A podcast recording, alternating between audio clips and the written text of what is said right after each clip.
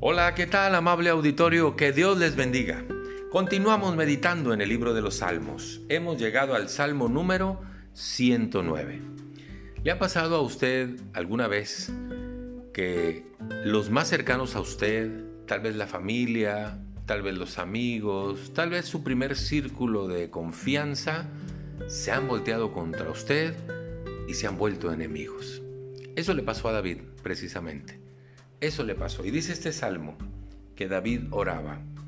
Oh Dios de mi alabanza, no calles, porque boca de impío y boca de engañador se han abierto contra mí. Han hablado de mí con lengua mentirosa, con palabras de odio me han rodeado y pelearon contra mí sin causa. En pago de mi amor me han sido adversarios.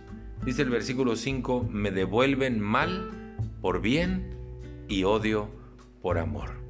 Y el versículo 4, la última frase añade, mas yo oraba. ¿Qué hacer cuando sucede esto en nuestra vida? ¿Cómo podemos confrontar estas situaciones tan difíciles, tan delicadas, tan penosas? Le voy a decir lo que dice la palabra de Dios en Romanos 12, del 17 en adelante. Comienza diciendo esto, no paguéis a nadie mal por mal. No pagues a nadie mal por mal. Y procura lo bueno delante de todos los hombres. Si es posible, en cuanto dependa de ti, debes de estar en paz con todos los hombres.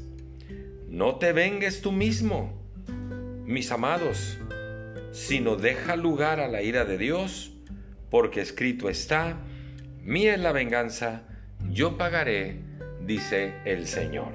Y mire lo que viene después. Dice el versículo 20. Así que si tu enemigo tuviere hambre, dale de comer. No parece fácil, ¿verdad? Pero hay que hacerlo. Si tu enemigo tuviere sed, dale de beber. Pues haciendo esto, harás que se ponga colorado de vergüenza, porque es algo que él no espera, evidentemente. Y el versículo 21 cierra diciendo, no seas vencido de lo malo, sino vence con el bien el mal.